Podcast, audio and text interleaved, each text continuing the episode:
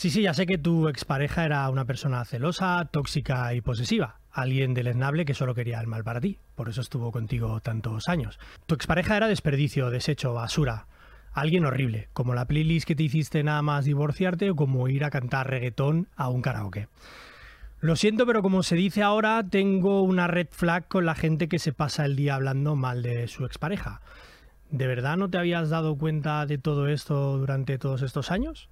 ¿15 años de casado y dos hijos y no habías notado absolutamente nada? Y no, no hablo de esas personas que vivían inmersos en una relación abusiva. Ahí sí, tu ex era un cabrón y además queremos saberlo. Gente que os pasáis el día hablando mal de vuestras exparejas. Bienvenidos a Insoportables Cotidianos, el programa donde hoy viene a rajar Carolina Iglesias. Insoportables Cotidianos. Un programa de Mario Bosch en los 40. Carolina, ¿Qué tal? bienvenida. Muchísimas gracias. ¿Cómo estás? Muy bien. Oye, bastante a favor yo de rajar a veces de tu ex, ¿eh? lo ¿Sí? tengo que decir, sí. Pero eso es un poco como lo de fin de año, ¿no? ¿Hasta cuándo se puede felicitar el año y hasta cuándo puedes hablar mal de tu ex? Porque claro, Eso es sí- verdad. ¿no? También- y también yo creo que depende mucho cuando hablas mal de uno y cuando hablas mal de todos. Eso es otro Es tema. ahí. Yo es que no lo aguanto. O sea, quiero decir, esa gente que se pasa el día, además, no sé, eh, las relaciones largas. Te has pasado con tu pareja un montón de años, has compartido lo más íntimo y además Y no ahora has atado esa cabos. no has atado cabos todo ese raro. tiempo. Y no solo eso, que esa persona en total confianza pues ha compartido contigo un montón de cosas que ahora está rajando al resto de la gente. Que os habéis visto desnudos. A mí eso me Por parece muy impactante, y ¿eh? compartido cosas. Y, bueno, a saber que la gente es muy guarra. Exacto. Pero ya, yo, o sea, yo a mí, a, a un, a un ex le dediqué un libro entero de poemas. Pero, Pero fue un cabronazo. Entonces creo que está justificado. Pero por ejemplo, ahora es como un. No es una persona a la que recurro para criticarlo. ¿Sabes? O sea, es como que esto fue hace cinco años Sí. o más y ya está. ¿Sabes? O sea, no, no, no me viene en mi día a día como alguien de quien rajar. Ya. Sí. ¿Pero eran poemas irónicos o eran poemas de amor de verdad? No, no, poemas de amor y luego de despecho. Bueno, un ridículo. Bueno, pero es verdad que en todo eso, en, en todo esto sí que tiene que haber un pelín de despecho. Sí, pero eso claro, es una cosa, el despecho, ¿no? Lo exteriorizas ahí, y otra cosa es esa gente que se pasa el día criticando Bueno, a ya sus ves. Y esta gente, en general, tíos que dicen, es que mi ex estaba loca. Por favor. Qué guay. Todas, todas estaban locas. Todas ¿sí? estaban locas. Seguro. Y siempre te das cuenta después. Claro. Qué y, y casualidad, tú estás ¿no? perfecto de la cabeza. Anda la casualidad. mierda, hombre. Bueno, esto se va a emitir seguramente, si no hay problemas, en San Valentín. Muy bien, me día- parece. El Día del Amor. El- San Valentín es ese día en el que si estás enamorado es muy guay y si no es un invento del capitalismo como Absolutamente. Esto es así. absolutamente cierto. Entonces tú no criticas a tu ex, solo, No. solo libros de poemas. Hombre, y- si me han hecho algo malo, pues sí, pero no, no soy muy de enrocarme a criticar eh, a nadie en general. O sea, es como, bueno, pues ya está, otro amor vendrá. Y Claro. ya está, pasas. Que estos igual son los que luego critican a sus ex amigos o a esos amigos o amigas que se le han distanciado un poquito. Hombre, evidentemente. La gente que no hace nunca como un análisis a sí misma, ¿no? Que dice, es que claro, ha pasado de mí, no sé qué, y digo, eh, ¿has llamado alguna vez a esta persona? O sea, hombre, por favor. Muy bien, pues em, hoy más temas contigo que yo quería hablar. El otro día escuché una entrevista a un... Es que yo soy educador y temas interesantes. El instituto, que eso era un tema que a ti se te hizo... Bastante bola. ¿Sí? Sí, no me gustó nada. Insoportable, un poco insoportable el Se instituto. me hizo largo. Y mira que no repetí ni nada, ¿eh? O sea, hay más- o sea, de hecho, mi motivación para estudiar era estudia y aprueba porque tienes que salir de aquí cuanto antes. Sí, ¿Hasta sí. dónde? ¿Se puede saber hasta dónde llegaste, más o menos? ¿De qué? En el instituto. O sea, el bachillerato, o sea, terminé bachillerato, hice selectividad y todo eso. Sí, sí. Es que pasa, mm, yo creo que ahora mismo es un mal como... mm, Bueno, yo creo que le pasa a mucha gente también. O sea, es que además hay muchas. O sea, al final es que es muy, muy aleatorio Sí. el instituto. Quiero decir, tú estás ahí y en general te ponen por proximidad de tu casa. eh, te asocian a gente que vive cerca, o sea, compañeros. Tus compañeros no son afines a ti, ni tienen las mismas aficiones que tú, ni nada en absoluto, ni tenéis que tener nada en común y os juntan por apellidos, por op- optativas y te juntan ahí y tiene que y, es, y eso es tu universo y lo mismo con los profesores y con las asignaturas es como que todo esto es lo que te tiene que gustar porque es donde te ha tocado y ese es tu universo y fuera de ahí aunque tú sepas que hay más vida cuando estás ahí no lo tienes tan claro porque es que es como es como vivir en un universo paralelo un poco entonces si están las cosas mal ahí está mal en tu vida entonces es muy difícil o sea yo obviamente tengo amigos del instituto y Sí. y demás, pero bueno, siempre ha habido como una cosa de, de no encajar demasiado. O sea, tuve mi, mi grupo de amigos, tuve mi persona que me hizo bullying, o sea, como el... todo- Tuviste todo. todos los checks. Y luego tuve profesores, la verdad, en general, además profesoras de, de lengua, que siempre son las que, porque era lo que más me gustaba, y Sí. con las que me sirvió mucho, y con las que aprendí mucho y de las que me acuerdo todavía. Y un profesor eh, que tenía de plástica, que fue como el que me ayudó a presentarme a un concurso de fotografía. O sea, como toda la peña que valoraba el, como la parte creativa. Entonces eso, eso es un buen recuerdo. Lo demás, Pero en general no se fomenta la parte creativa, es decir, hay como No, un nada. tubo bastante estrecho por el que has de pasar, ¿no? Esto, ese currículum claro. totalmente estricto. Y si no vas a eso, Mm, Nada, o sea, de hecho, vamos, yo cuando me presenté a un, a un concurso de monólogos, porque yo desde los 14 me encantaban los monólogos y no sé qué, eh, había una profesora que se echó como al lomo la responsabilidad de que, o sea, porque era como un concurso entre institutos, ¿no? Y yo había como pasado la primera fase, tenía que hacer el monólogo que había escrito, y era la primera vez que hacía esto y me daba una vergüenza que flipas. Y entonces, bueno, pues fui para allá.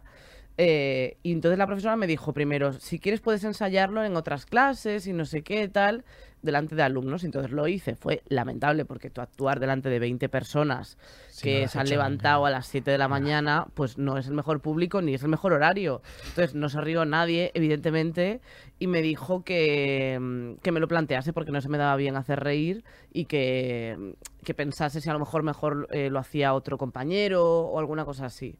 Y luego mm, yo le dije, no, porque lo he hecho yo, lo voy a hacer yo y punto. Y gané el concurso aquel. Tampoco es que haya sido muy loco, pero sí que es bastante ejemplificante de lo que era la motivación en, allí. Y, y no es como contra el instituto, es como creo que es una cosa un poco generalizada. pero tiene mérito. Ni cómo te repones al final de algo así, porque al final es de repente, no, tú es algo que es una pasión tuya, está claro. Sí. Eh, es tu mundo, es tu profesión de hoy en día. Te dedicas a eso, alguien como que te, que te pone piedras en el camino, tú haces como esa prueba, ¿no? No sale bien. Y no dices, oye, esto igual no es mi mundo, es que. y- pero tú te, te repones y tiras para Y adelante. me presenté al concurso yo sola y, y lo gané. Pero, pero al final, esto me lo dijo teniendo yo 14 años y ahora tengo 30 y sigo con eso en la cabeza. O sea, no, no me desmotiva, pero sí lo tengo en la... O sea, sí El- me ha marcado. el el El decirme, no vales para hacer reír. ¿Te Cuando- planteas a día de hoy todavía esto? O sea, obviamente tienes tú de vez en cuando momentos Sí. de síndrome del impostor y no sé qué. eh, y sé que esa persona no me conocía de nada, entonces no me creo su juicio. Es como de, bueno, pues si no valgo para hacer reír, pues llevo ocho años dedicándome a ello. No Pues está ha colado. Genial. mal. Perfecto, me da igual. Pero, pero Jolín, eh, sí que es muy representativo que dices, tío, eh, ¿cómo le dices eso a alguien que está en su momento de formarse como, como persona, ¿sabes? O sea, como la parte del instituto es una parte de tanta fragilidad cuando estás ahí, que te estás formando, que todo lo que recibes te marca un montón, entonces me impacta mucho que hubiera sido capaz de decirme una frase tan contundente como no vales para hacer esto. Porque es como, a lo mejor en ese momento no, pero si me preparo, a lo mejor sí. Pero decirle a alguien no vales, Claro, eres profesor, no eres Dios. Sí, no Quiero sé. decir, no, no- claro. Y luego me, me han llamado para ir a, a, no sé, aniversario del instituto, no sé qué. ahora. No pienso. O sea, y encima como que me, me he enterado de que van diciendo que han sido profes míos y tal. Pues cuenta todo lo que me has Exacto. dicho. Pero bueno. Pero yo creo que esto es un mal muy común y además Ya. tú y yo somos de diferentes generaciones, es decir, que hay una diferencia y yo tuve ese mismo sentimiento. Yo dejé de estudiar, dejé el instituto, luego he ¿Ah, acabado sí? estudios, sí, sí, luego he acabado estudios y he acabado con estudios superiores. Pero la etapa del instituto es lo que tú comentas, es una etapa tan frágil, tan sensible, te estás a lo que estás. Tu futuro es lo que va a pasar dentro de dos horas. Ese es el futuro de un adolescente. Claro. No lo que va a pasar dentro de no sé cuántos años. Y tú tienes que decidir en esa etapa eh, a qué te quieres dedicar de mayor. Claro. Y pasar por el tubo de, de estudiar cosas que para ti, pues bueno. Y te digo esto no porque yo no recomiende estudiar, sino todo lo contrario. Y yo he estudiado porque creo que es útil. eh, sino porque es que es un mal muy común y yo creo que a día de hoy lo vemos, lo veo, que todavía seguimos ahí y los chavales no quieren estudiar y abandonan. Joder, me miraba el informe PISA del, del último informe PISA Sí. que es que da pena. Es que, es que ¿dónde vamos? Eh, ¿Por qué pasa? Es decir, ¿no? El fracaso escolar. Bueno, pues es que a lo mejor tenemos que cambiar alguna cosa. Ya sé que no vamos a cambiar el sistema educativo de aquí a, a un futuro inmediato, No. pero no sé. mm, Que me da rabia, ¿eh? Porque, o sea, también pienso que es como de, si vas al origen de todo, pues supongo que los profesores también están puteados, entonces, eh, conteniendo unas clases con tanta gente o repitiendo lo mismo para tanta gente, o sea, que realmente es como de, no, no le quiero echar toda la culpa a eso porque creo que la culpa es más del sistema, ¿no? De, del, del origen de todo esto. Y no no de los sé, profesionales, está eh, claro. Evidentemente.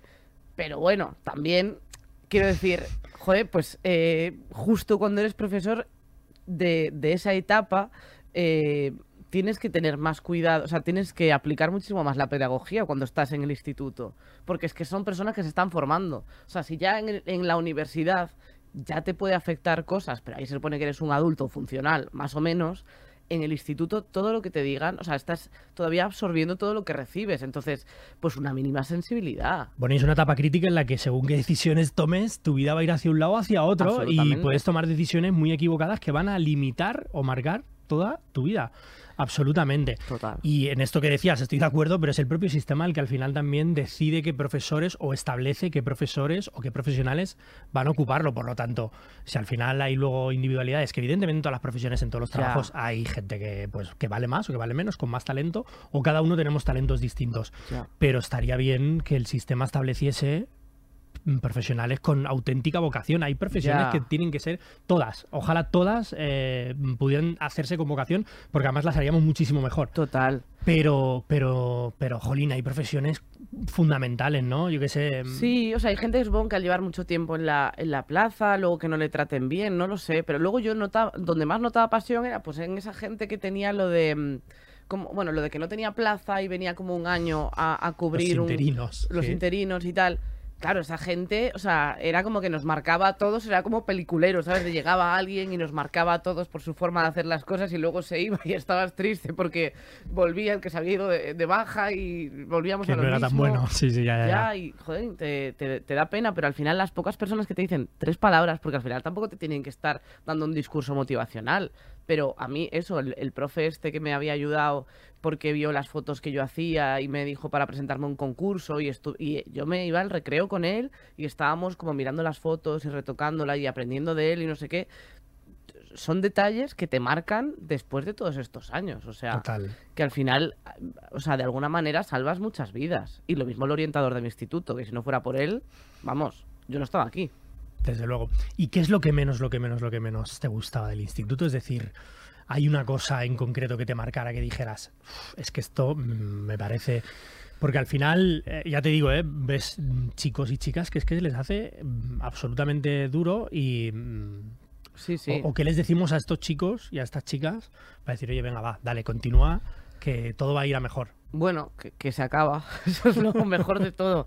Lo mejor de, de- de empezar el instituto es terminarlo. Es acabar. Pero es verdad, o sea, yo, mi motivación desde los 14 años era a prueba, porque, eh, y así vas a salir de aquí. Yo me quería venir a vivir a Madrid, que además yo soy de Galicia, me quería venir aquí a estudiar unos cursos que había, y con la universidad y no sé qué, y era como, a prueba y sal de ahí. Cuanto antes, cuanto antes apruebes, antes te vas a ir.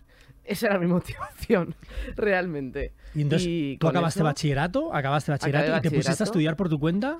Eh, me Comedia. me, sí, o sea, estuve estudiando filología hispánica también a la vez, pero cogía menos asignaturas para poder estudiar cursos. Hice un curso de, de escritura de monólogos, luego de guion, hice como mil cosas de, de, de todo lo que podía hacer de cursos para formarme a la vez, porque a la vez ese es otro tema.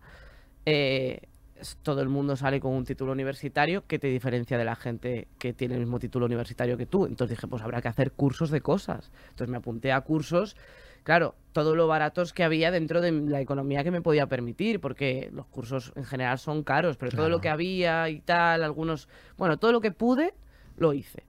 Y mm, al final, de hecho, no he terminado la carrera, porque empecé a trabajar aquí, de hecho. Muy bien. Sí. Muy bien, muy bien. Sí. Vale, bueno, está bien. Es un buen mensaje también para la gente y un buen recorrido el tuyo y al final como Sí. tener claro... Y hay Es que, que ser hay- autodidacta, esto es muy importante, que yo Sí. en el instituto yo empecé ya a formarme gracias a que la gente comparte su conocimiento en internet, a que hay un montón de libros de todo lo que me gustaba y leer, o sea, es como aprovechar el momento del instituto porque tenés muchas menos responsabilidades Ya. que fuera. Entonces aprovechad ahí para formaros porque luego tienes muchísimo lío, tienes que pagar cosas de facturas de la casa, tienes que, no sé, a mí los días se me hacen muy cortos y en el instituto me daba tiempo a, a formarme, a- yo qué sé, a mí que me gustaba pues escribir, me veía pelis para tener más cultura, no sé qué, o sea, aprovechad el instituto para resolver el instituto y formaros de lo que queréis hacer. Vale. Importante. Ere- Eres de las de perseguir, o sea, es que ahora eh, te iba a preguntar esto, lo de perseguir tus sueños, porque es que a veces el algoritmo de Instagram me regala reels de estos emprendedores Ah, maravillosos. De si tu competidor eh, trabaja 12 horas, tú trabaja 18. Si él Oh. trabaja 18, tú no duermas. Em, Mira, siempre hay que dormir. claro, el sueño te va a perseguir a ti, claro, eh, evidentemente. Yo siempre a favor de dormir ocho horas. O sea, de hecho, eh, es algo que del instituto no me gustaba, que me hacían madrugar muchísimo. Y yo, hasta las 10, no me empiezo a activar.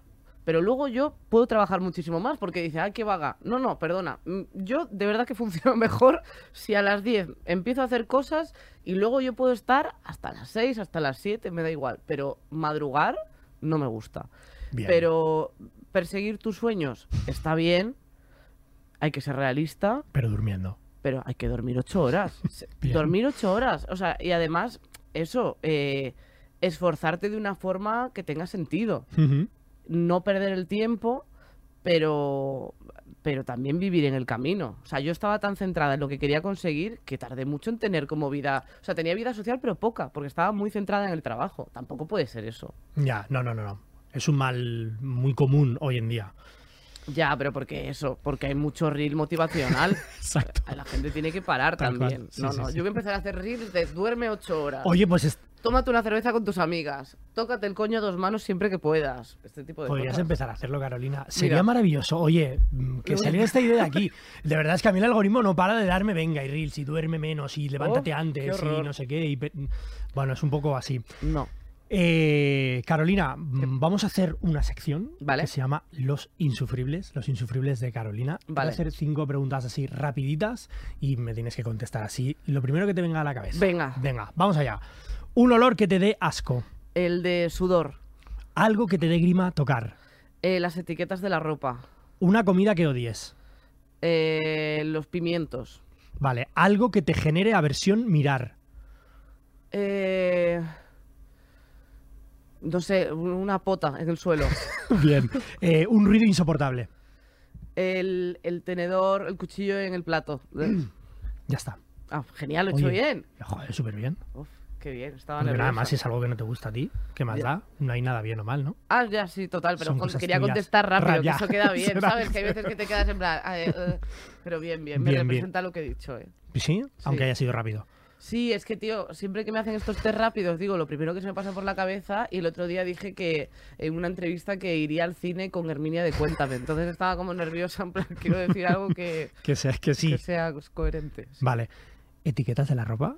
Uf, lo odio. O sea, pero no Cuéntame te puedes esto, imaginar. esto. Me da un asco. O sea, de hecho, te voy a hablar rápido porque me dan arcadas de... ¿En serio? ¿Tanto como para no poder ni hablar de ello? O sea, Sí. te- si te entra en la mente, te da... No me te- da pues entonces no entramos, ¿eh? No, No me o quiero sea, hacer es un... como, un- en plan, como para explicar la diferencia. O sea, es como de, la de aquí detrás no me molesta, pero como las blancas estas que están como al lado, el librito este que viene... Claro, pero eso es un catálogo. Exacto. O sea, el, el catálogo de- del Venga que viene eh, aquí me da como grima, o sea, como tocarlo, me, o sea, es hablar de etiquetas y como que empiezo a hacer con las manos así, o sea, tengo como, o sea, nunca lo he explicado mucho, pero realmente sí me da, no sé de dónde me viene, o sea, obviamente soy una persona adulta funcional y me he quitado eso de mi ropa yo también y lo he tirado, pero como verlo, o sea, una vez estábamos grabando, eh, estirando el chicle y Victoria se quitó una etiqueta de la, de la ropa y se la puso encima de la mesa y yo estaba en plan, o sea, me, me estoy mareando, tío, por favor, quita Hostia, qué eso. fuerte. Sí.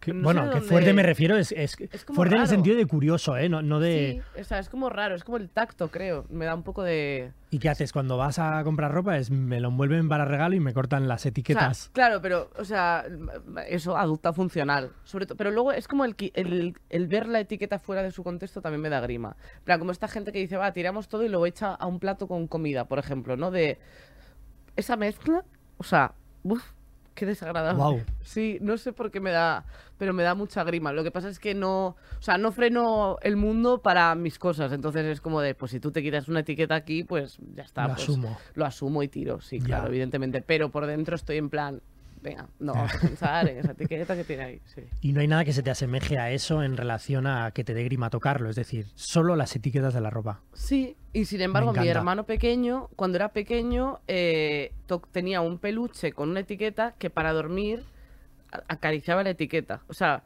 le, la, la tocaba tanto para dormirse que la deshacía y le tenían que coser como otra etiqueta al, al peluche.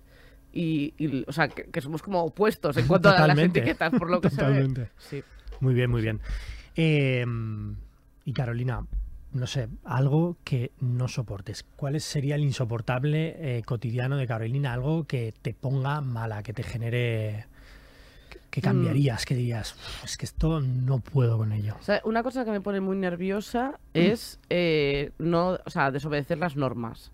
En el sentido de cuando la gente tiene un paso de cebra aquí y decide cruzar por aquí, me pone muy nerviosa. Entonces, como también de nuevo no quiero frenar al grupo o a quien sea por mis mierdas, pues es como, vale, bueno, cruzamos por aquí, pero como estar yendo por la carretera en vez de por un lugar que debería ser, no me gusta nada. ¿Sabes? O sea, como todas las cosas que pone prohibido hacer... ta- O sea, yo hago caso de las normas. A tope. Cuando...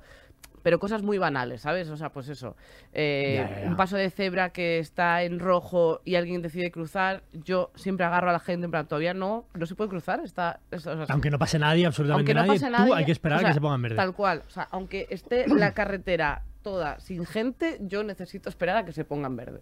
No puedo. Jolines. Y, y eso me, me- O sea, mis amigas se ríen de mí porque me pongo a correr para llegar al, al otro lado. O sea, no, no actúo normal. Pero bueno, y luego las, las rejas estas del suelo también me dan miedo. Porque tengo miedo de Ah, caerme sí, en plan no las ahora caigo. pisas. No.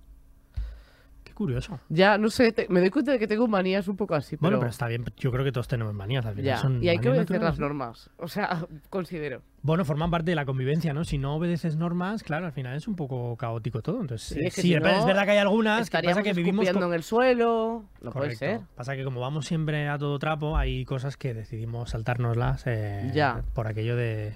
Yo, todo. Si han dicho que tal, yo no. No, no. Pero hay mucha gente que desobedece Sí, las claro. Pero también la vida va un poco de eso, pero lo que está ¿Sí? escrito en un papel puesto ahí, O sea, no te consideras muy transgresora, pero decías banales. No te, de, de cosas de. O sea, en cuanto a mm, movilidad en la Ya. ciudad, Hay necesito que cumplir preservar. todas las normas. Y eso que no conduzco ni nada. Si no, imagínate, sería ese tipo de persona que molesta y que dice, joder, qué lenta va, tal. Y yo, es que pone que Ya. vayamos a 30. Eso, eso sería yo. Vas a 30. Está bien. Está Obviamente. muy bien.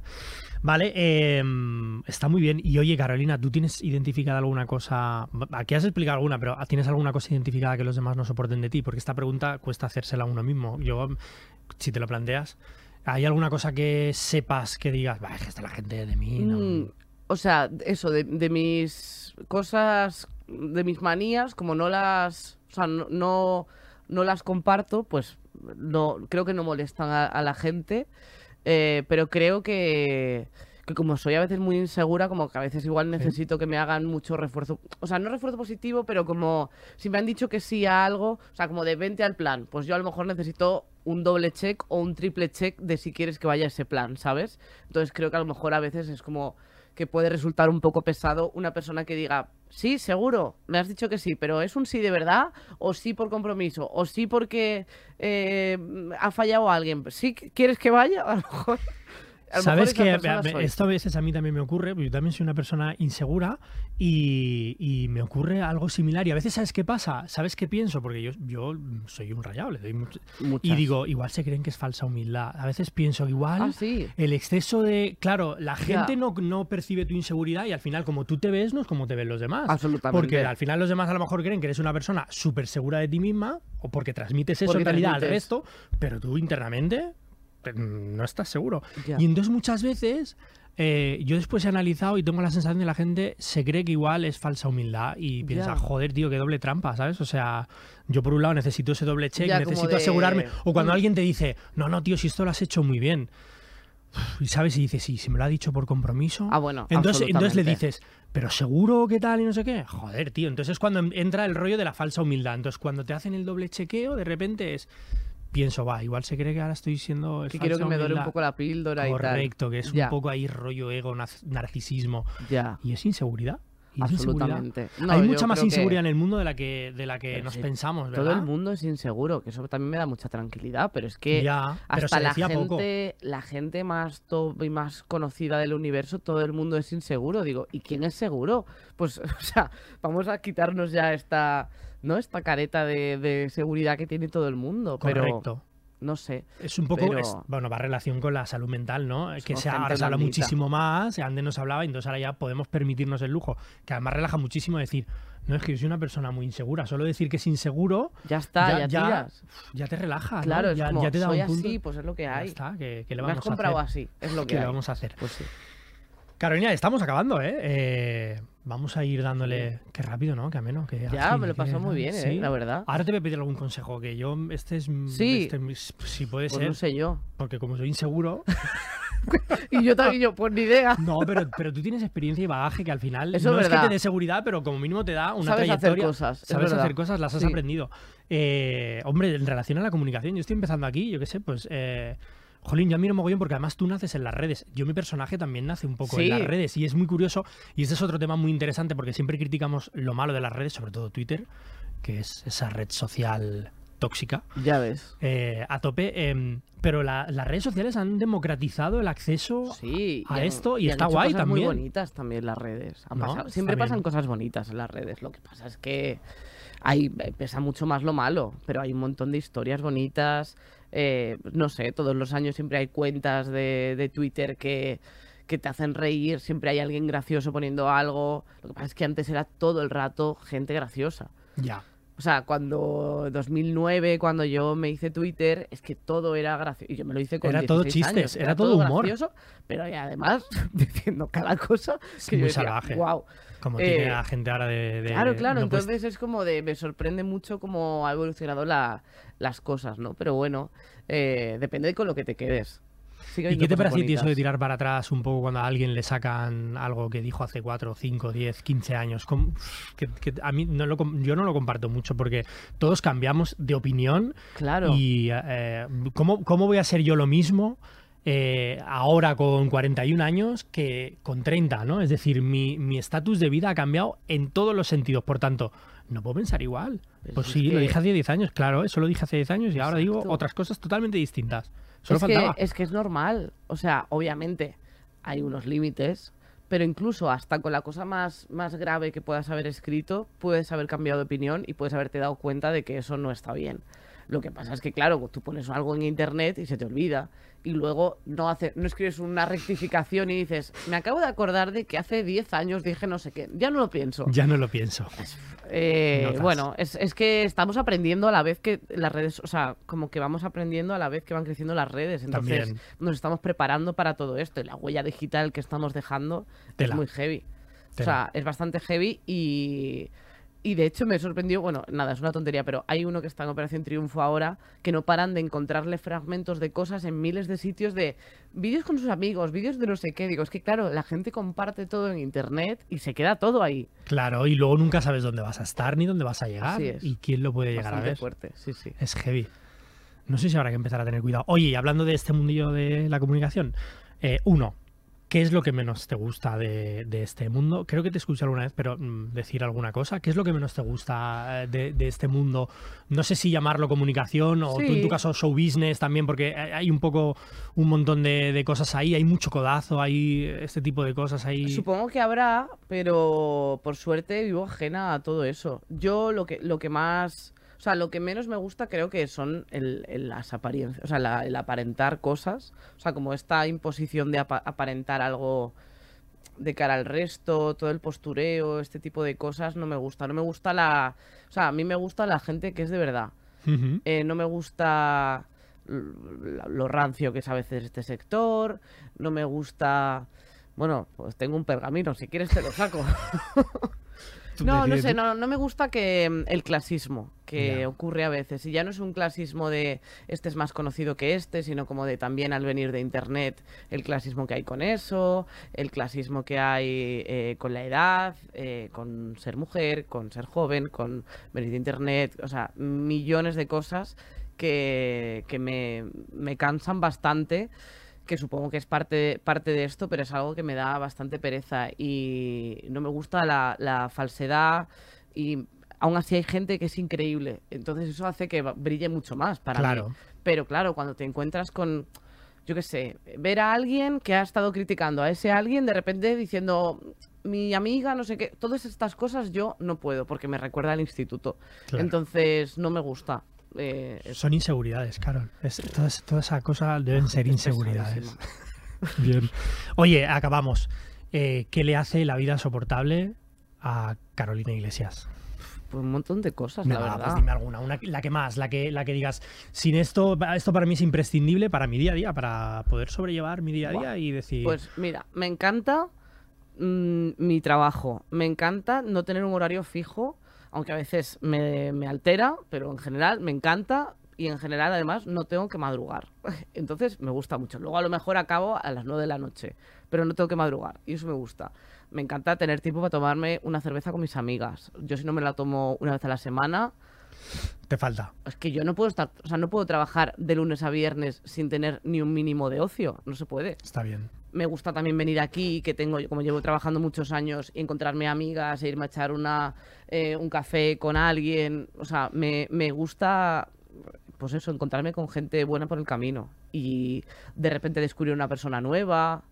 Me gusta estar en mi casa haciendo nada, Está guay. viendo a quién y quién viva, Está guay. por ejemplo.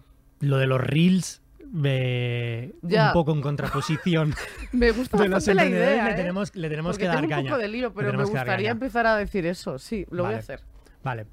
Carol, muchísimas gracias por estar aquí. Ay, en gracias a ti. Insoportables cotidianos, un Me lo placer. pasa muy bien. Gracias, igual. Que vaya muy bien. Igualmente. Eh, gemeliers, lo hemos dicho a la vez. Exacto. Muchas gracias, nos vemos en dos semanas en Insoportables Cotidianos. Has escuchado Insoportables Cotidianos, un programa de los 40 con Mario Boss. Guión Mario Boss. Producción Vanessa Rivas. Suscríbete ya al podcast en Apple Podcast, Spotify, Amazon Music, Google Podcast, iBox y Podimo. Y en versión vídeo en el canal de YouTube de los 40, los40.com y la app oficial de los 40.